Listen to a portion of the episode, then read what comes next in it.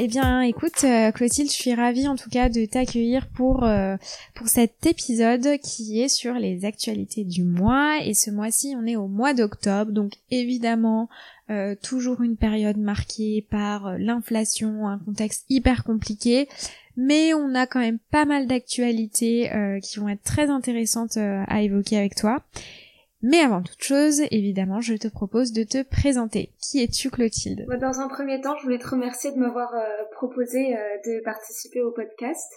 Euh, moi, je m'appelle Clotilde, je suis originaire de, de Toulouse. Je suis passionnée d'agroalimentaire depuis quelques années et je suis jeune diplômée d'école de commerce, donc c'était l'année dernière. Pour mon premier emploi, j'ai intégré le graduate programme Sales and Marketing de Saventia au début de cette année. Et, euh, et, voilà, actuellement, je suis euh, chef de secteur dans le sud-ouest de la France et euh, je travaille sur différents marchés, donc le fromage libre-service, le beurre, la crème, le fromage à la coupe et le lait pour bébé.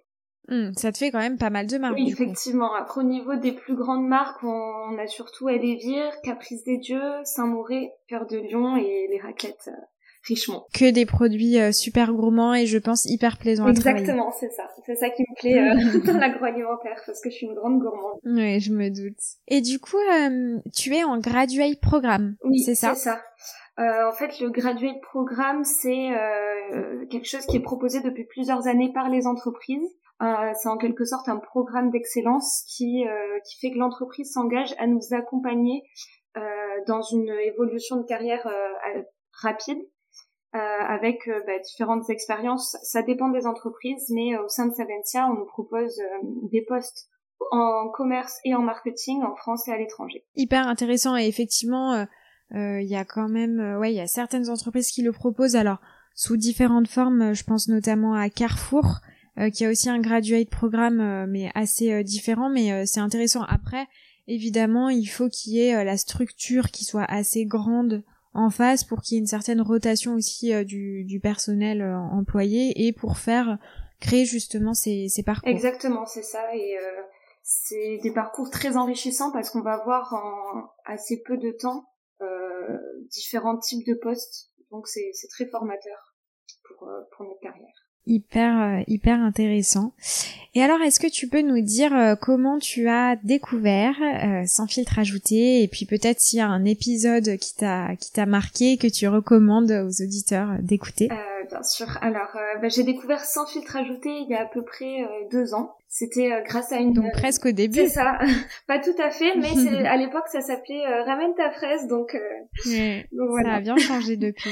c'est ça, mais toujours avec avec le, même amour de l'agroalimentaire. Mmh. Euh, donc c'était grâce à une euh, ancienne collègue et amie euh, de chez Barilla, donc Alice, elle se reconnaîtra. et euh, en fait, je cherchais à, l'époque à me nourrir d'actualités agroalimentaires, de faire une veille, et elle m'a recommandé quatre comptes Instagram, dont le tien, ramène ta fraise à l'époque. Et après, bah, de fil en aiguille, j'ai commencé à écouter ton podcast aussi. J'étais assez impressionnée, enfin ça m'a beaucoup inspiré d'ailleurs pour mon mémoire de fin d'études. Et euh, ben, l'année dernière, en juin, entre des confinements, on a eu la chance de se rencontrer pour de vrai euh, à Lyon. Et euh, à l'époque, j'étais assez, euh, et je suis toujours d'ailleurs admirative de tout ce que tu fais autour de Sans filtre ajouté, de l'investissement que tu y mets, de la diversité des personnes que tu interroges et, euh, et même de leur notoriété. Donc voilà, je trouve ça vraiment admirable. C'est très gentil. Et je, je, précise pour les auditeurs, Salomé ne m'a pas payé pour dire tout ça. voilà. Non, quand même. Je j'oserais pas quand même. Euh, après, l'épisode qui m'a le plus, marqué, c'était euh, Girls Band Agro. En fait, je l'avais trouvé très inspirant à, une, à, un moment où je me posais beaucoup de questions, j'étais perdue sur mon avenir. Euh, quand je voyais beaucoup de personnes autour de moi qui euh, avaient une vocation, qui savaient exactement ce qu'ils voulaient faire, moi, je savais pas du tout et j'ai trouvé euh, cet épisode très rassurant euh, sur le fait bah, qu'on va pas faire un seul métier toute notre vie, que bah, on va apprendre, progresser et que même à l'heure actuelle, je sais pas ce que je veux faire de ma vie, mais je tente des choses et, et voilà, j'avais trouvé ça très intéressant comme comme épisode. Eh ben écoute, euh, ouais, c'est un super, effectivement, c'est un super épisode. Euh, donc euh, c'était un, épisode qu'on avait co-construit et, co-développé avec donc Magical Food Brand, Candy Rice Pasta et, Diane.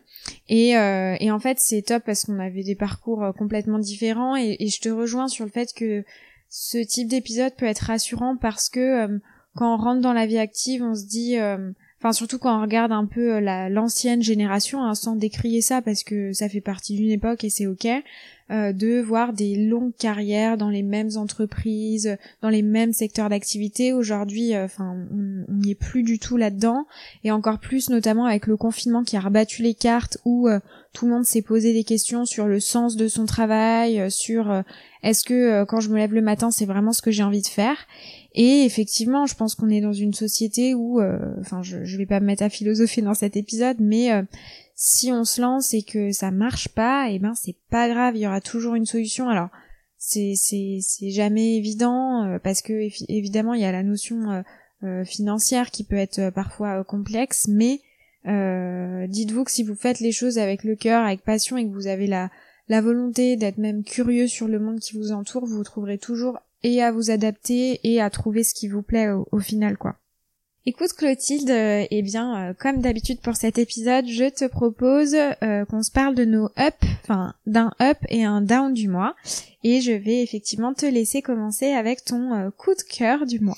Alors pour mon coup de cœur du mois, j'ai choisi la demande faite à la Commission européenne par les grands distributeurs industriels français pour euh, revoir le règlement ENCO. Donc c'est le règlement relatif à euh, l'information du consommateur. C'est un projet de loi euh, qui est en, préparation pour discuter des dates de consommation plus longues. En fait, ça fait des années que tout le, système industriel agroalimentaire français réfléchit pour faire évoluer ces dates de consommation. Quand on sait que en Europe à peu près, le fait que les dates de consommation soient floues, ça représente 10% du gaspillage alimentaire c'est quand même euh, énorme. Et euh, pour donner un exemple, en, France, la marque de yaourt euh, Les Deux Vaches a décidé de supprimer la DLC, donc à consommer jusqu'au, qui est une date très fixe, par la, mention de date de durabilité minimale.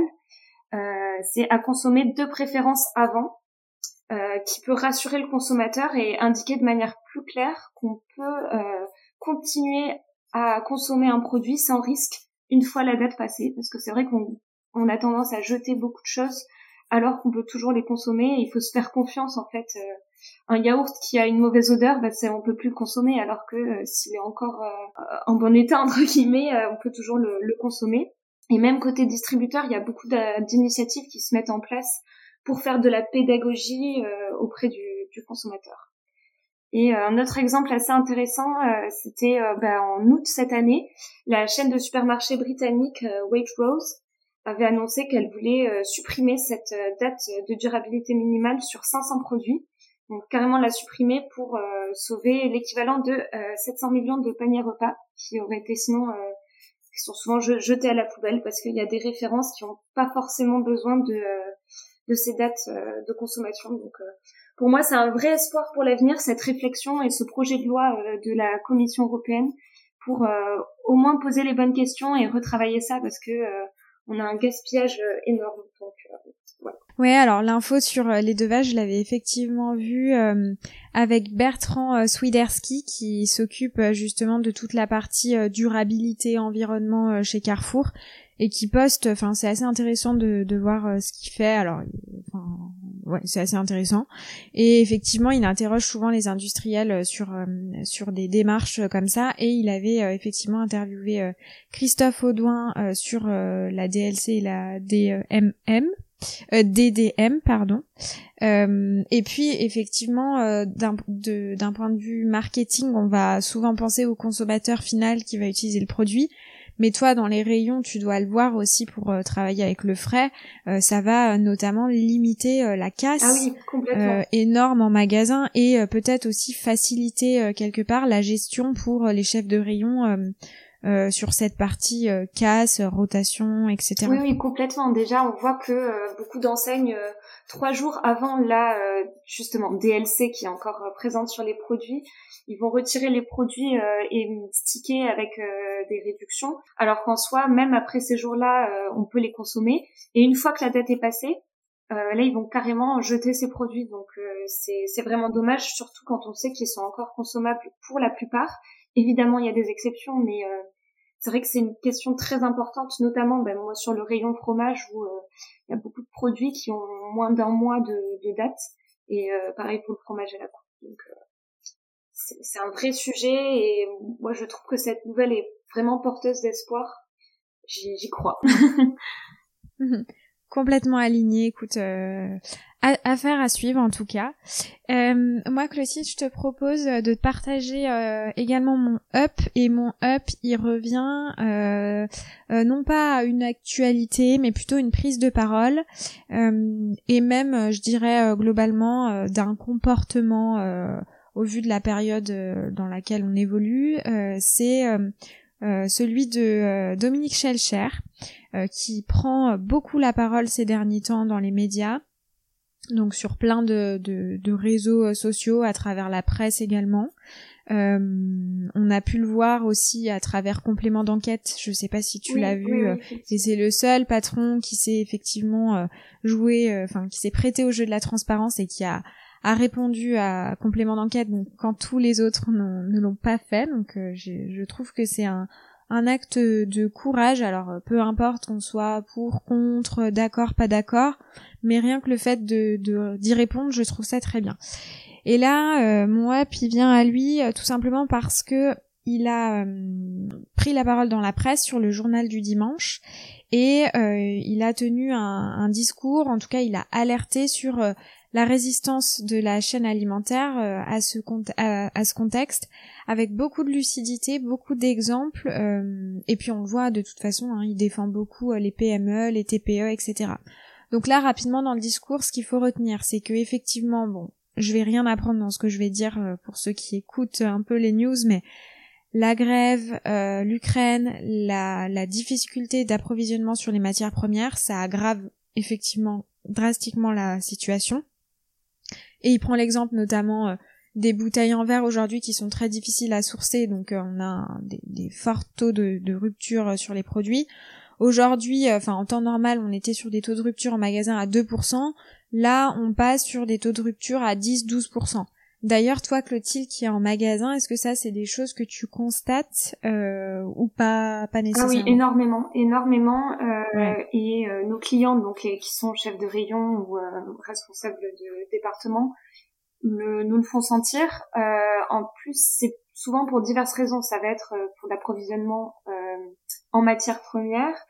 Euh, ça va être pour les emballages, ça va être euh, des ruptures fournisseurs, des ruptures même au niveau eux de leurs entrepôts parce qu'il manque de personnel. Donc il y a énormément de hmm. causes différentes et qui créent énormément de ruptures. C'est une inquiétude de leur part et on va avoir parfois des directeurs qui leur demandent de commander n'importe quel produit juste pour remplir le rayon en fait.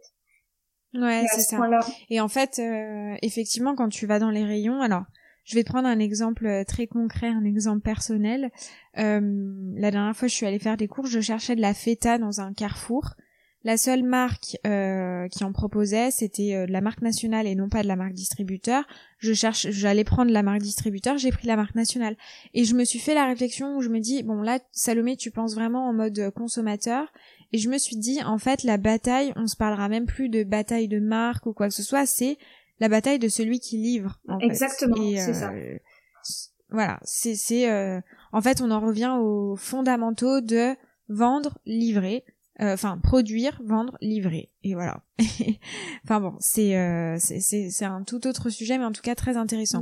Et donc pour revenir à Dominique Schelcher, donc il alertait évidemment sur les conséquences aussi de la hausse de l'énergie où aujourd'hui les producteurs vont devoir euh, potentiellement arbitrer sur les gammes de produits qu'ils produisent, et notamment il citait la charcuterie et le fromage, euh, très touchés.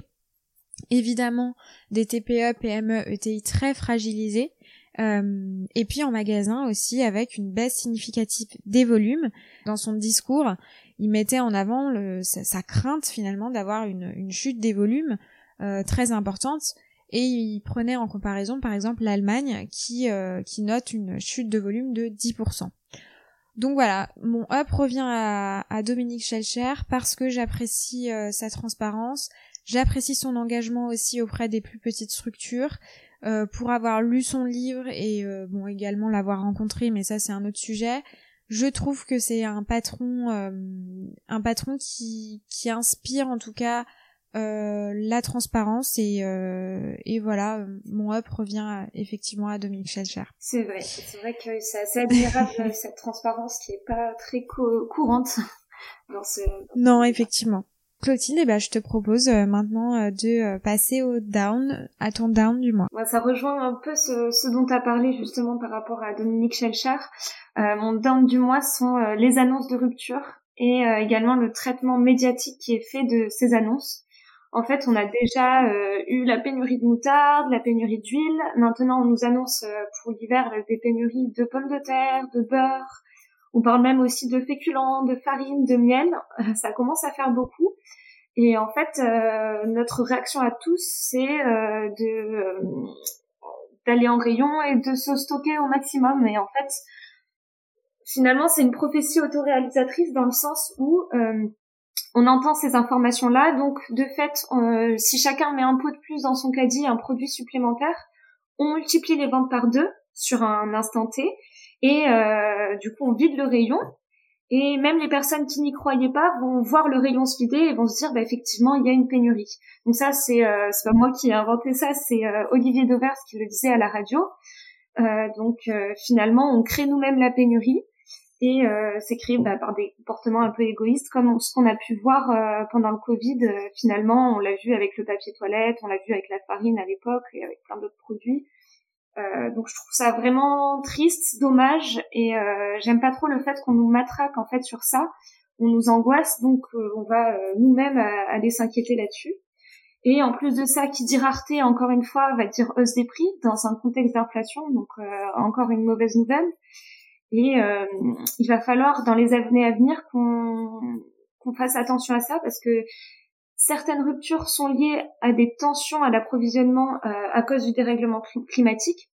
Et euh, il y a certains produits qu'on ne pourra plus consommer autant qu'avant.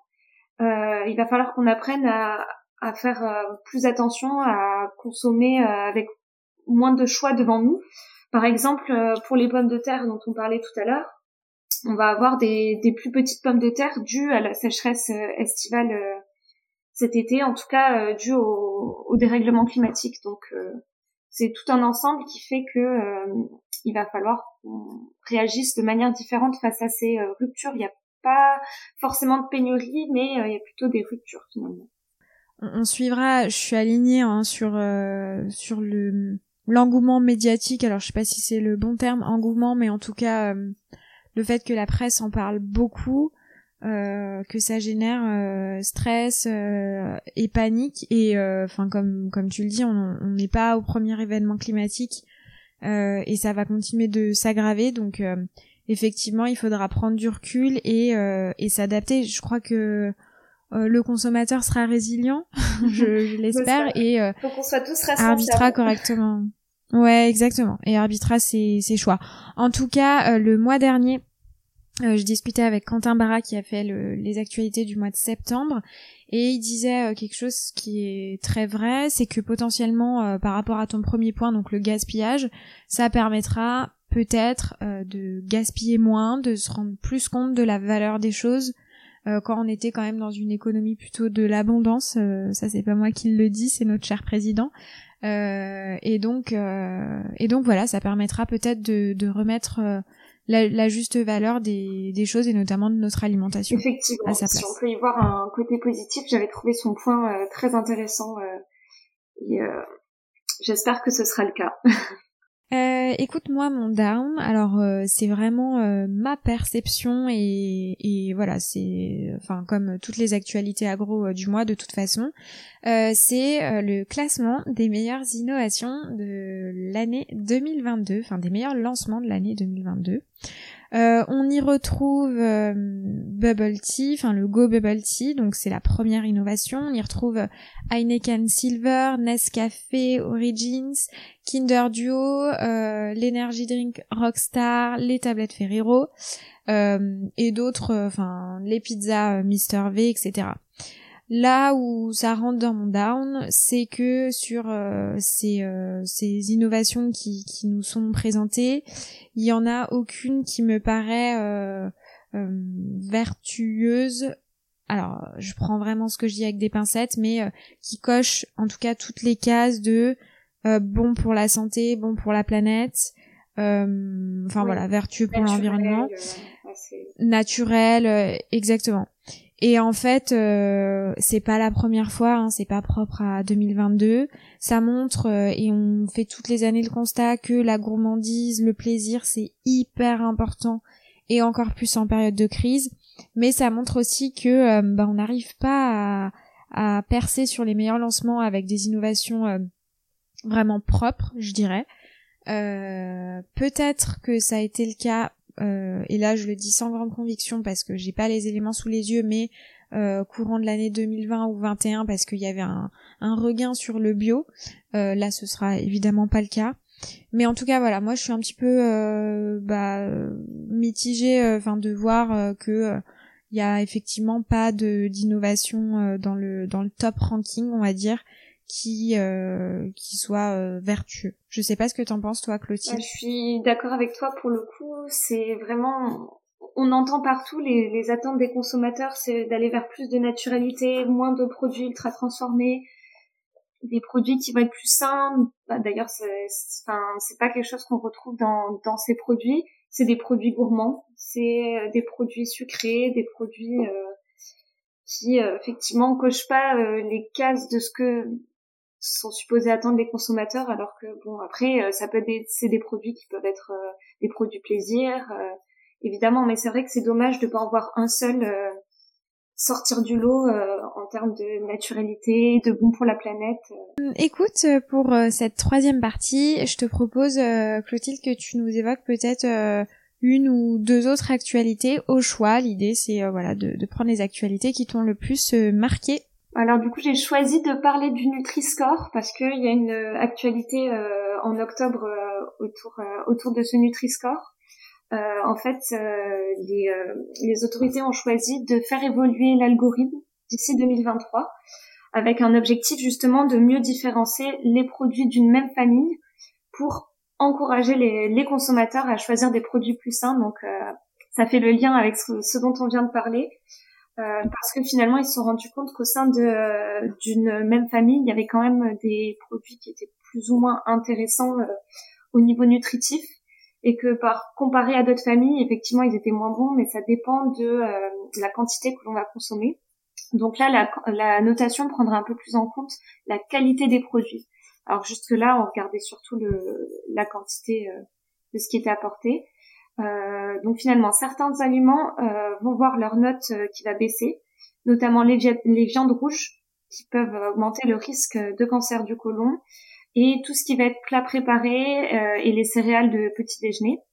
Alors qu'à l'inverse, tout ce qui est poisson gras, les huiles, les pâtes, les pains complets et aussi certains fromages vont voir leur note augmenter.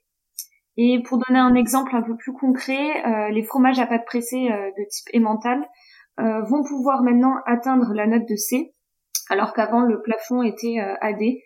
Donc c'est lié au fait qu'ils ont une faible teneur en sel et une forte teneur en calcium. C'est plutôt positif pour certaines familles, même si c'est négatif pour d'autres. Finalement, c'est une sorte de rééquilibrage de, de l'algorithme euh, donc j'ai trouvé ça assez euh, intéressant parce que c'est vrai que le Nutri-Score a à la fois aidé certains consommateurs, mais aussi été très critiqué par le fait euh, de cette non prise en compte des différentes familles de produits. Enfin, effectivement, il n'y a absolument pas la prise en compte de, de la famille de produits, en tout cas à l'heure actuelle, et c'est problématique. Là, je prends un exemple très concret. On rentre sur la période d'Halloween, donc il va y avoir logiquement euh, une euh, croissance sur la vente des bonbons. Et euh, dans quelle mesure un bonbon peut être Nutri-Score? A On le sait que c'est un ingrédient qui n'est pas bon pour la santé, enfin ou en tout cas enfin il y a très peu de bonbons qui le sont ou alors je ne suis pas au courant. Et j'en mangerai plus du coup. Mais mais voilà en fait c'est sûr que de faire évoluer le Nutri-Score c'était quand même une demande parce que le consommateur sait pertinemment quand il va acheter un produit ou un autre si le Nutri-Score sera plutôt bon ou mauvais enfin ce qui est intéressant c'est quand même de comparer par rapport à la catégorie produit et de me dire bah ce bonbon il est plutôt euh, meilleur qu'un autre quoi. Là, euh, si on va au rayon bonbon, il y a que euh, des notes de D et E quoi. oui, bah d'ailleurs, je caricature. c'est ça, mais, d'ailleurs c'est pour ça que la plupart des marques n'ont pas affiché le Nutri-Score parce que ça va faire fuir les gens il n'y a pas vraiment de ratio entre les différentes, de comparaison entre les différents bonbons de, de la catégorie. Donc c'est là-dessus où le Nutri-Score était très critiqué. Alors je suis pas sûre que ça évolue beaucoup là pour l'instant. Mais euh, c'est vrai qu'on voit déjà un premier effort de d'évolution du de ce score. Et après, si on veut avoir une complémentarité, il existe aussi beaucoup d'autres euh, scores alternatifs, comme euh, on a vu apparaître le Planet Score, qui va regarder l'impact écologique, il y a l'indice SIGA également, qui permet de, de voir l'indice de transformation, il y a toujours la note Yuka également, donc euh, c'est tout un écosystème. Après, c'est vrai qu'en tant que consommateur, on n'a pas forcément le temps ni l'envie d'aller euh, regarder tout ça, mais euh, en tout cas, on a de l'information à disposition de ce point de vue-là. Hmm. Euh, écoute, je te partage une autre actualité, puis euh, je te laisserai, euh, je te laisserai également en, partager une seconde si tu le souhaites. alors, je reviens sur les innovations et en fait, tu vois, je prends un produit plaisir parce que j'adore la marque Notiolata et effectivement, il lance des crêpes fourrées à la pâte à tartiner au rayon surgelé. Et en fait, je trouve que c'est bien parce que ça montre qu'une marque qui avant était absolument méconnue euh, en fait euh, de des consommateurs français euh, qui s'est implantée petit à petit, qui a fait sa place sur les pâtes à tartiner, qui a attendu en tout cas d'être bien implantée, qui là va se lancer sur un autre rayon. Alors, on se pose toujours la question de la force de vente qui va visiter l'épicerie, dans quelle mesure elle va pouvoir vraiment implanter le surgelé je sais pas trop comment comment ils vont gérer ça, euh, mais en tout cas je trouve ça intéressant et euh, effectivement c'est toujours euh, des produits bio, bon ingrédients plaisir et pas voilà mais bio. Et je, je trouve que c'est que c'est intéressant gourmand. On est sur un pack qui est sobre avec un emballage sans plastique. Donc voilà moi je je valide et je j'irai acheter et, et, tester cette innovation. ça donne envie en tout cas. Ouais complètement ça donne envie est-ce que tu as une euh, dernière actualité, euh, Clotilde, à nous partager? Euh, bah, J'avais pensé aussi, à, comme on est le mois d'octobre, il y avait Octobre Rose, donc c'est vrai que j'ai vu assez peu d'actualités dans l'agroalimentaire.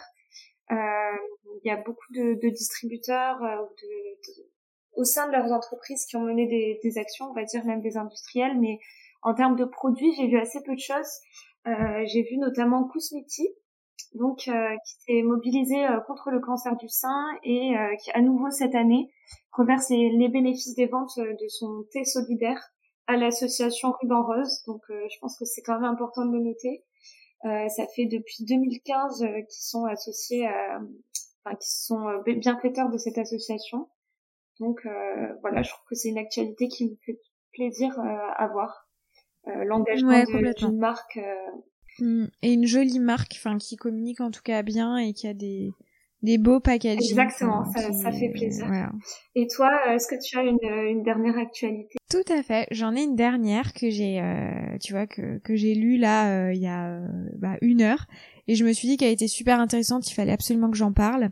Euh, et ben c'est Coca qui teste la consigne, qui teste un dispositif de bouteille. alors il le teste sur deux produits, sur le Coca-Cola régular et le Coca-Cola sans sucre. Et en fait, sur le Coca-Cola régular, on est sur une bouteille en verre, et la seconde, donc qui est le Coca-Cola sans sucre, c'est une véritable innovation parce que c'est de la consigne en plastique. Et c'est assez intéressant parce que en fait, c'est le, directeur de Coca explique que c'est le même PET qui est utilisé dans les bouteilles à usage unique, euh, mais aujourd'hui, il est travaillé pour être plus épais, plus résistant et euh, qui puisse supporter jusqu'à 10 allers-retours entre les usines de coca et les points de vente, la manutention, le lavage et le passage sur ligne. Je trouve que c'est une véritable avancée euh, parce que on, sait évidemment que le plastique, bon, n'a pas que des avantages, mais a le un des avantages, c'est qu'il est quand même beaucoup plus léger que le verre. Euh, donc euh, effectivement pour le transport, euh, on a moins de, tonnes de CO2 qui sont rejetées dans la nature et il y a, d'autres avantages aussi en rayon, etc. et aujourd'hui donc voilà, ça va être une initiative qui va être, enfin qui est déployée dans une vingtaine de supermarchés Match en Alsace et aussi dans des points de vente en, chez Carrefour Île-de-France. Euh, au sein du dispositif, notamment Loop. Et je trouve que c'est euh, c'est intéressant. Euh, ça montre que pareil, on, met le pied dans une nouvelle ère. Enfin, Coca faisait déjà de la consigne hein, il y a très très longtemps, évidemment. Mais en tout cas, voilà, on, on sent qu'il y a, il y a un vrai, une vraie avancée là-dessus. Et j'espère que le test sera vertueux pour pouvoir le déployer à d'autres magasins. Bah écoute, je j'avais pas du tout conscience, euh, enfin j'avais pas du tout connaissance de, de euh, cette euh, cette information. Je trouve ça très intéressant de faire ce test, d'autant plus qu'ils ont réussi à trouver une solution potentielle à au défaut du verre qui est la casse et le poids. Donc si si ça peut fonctionner, ce serait ce serait vraiment très très positif très positif pour nous dans un dans un premier temps au moins et pour euh, réhabituer les gens aussi à la consigne parce que c'est quelque chose qui était fait euh, il y a longtemps. J'ai pas connu cette époque, mais je sais que je sais qu'à une époque c'était euh, assez courant. Et en fait, c'est une question d'habitude de remettre dans dans la tête des gens la, cette possibilité-là. Donc c'est ça. C'est j'attends de voir et j'espère que ça va être concluant.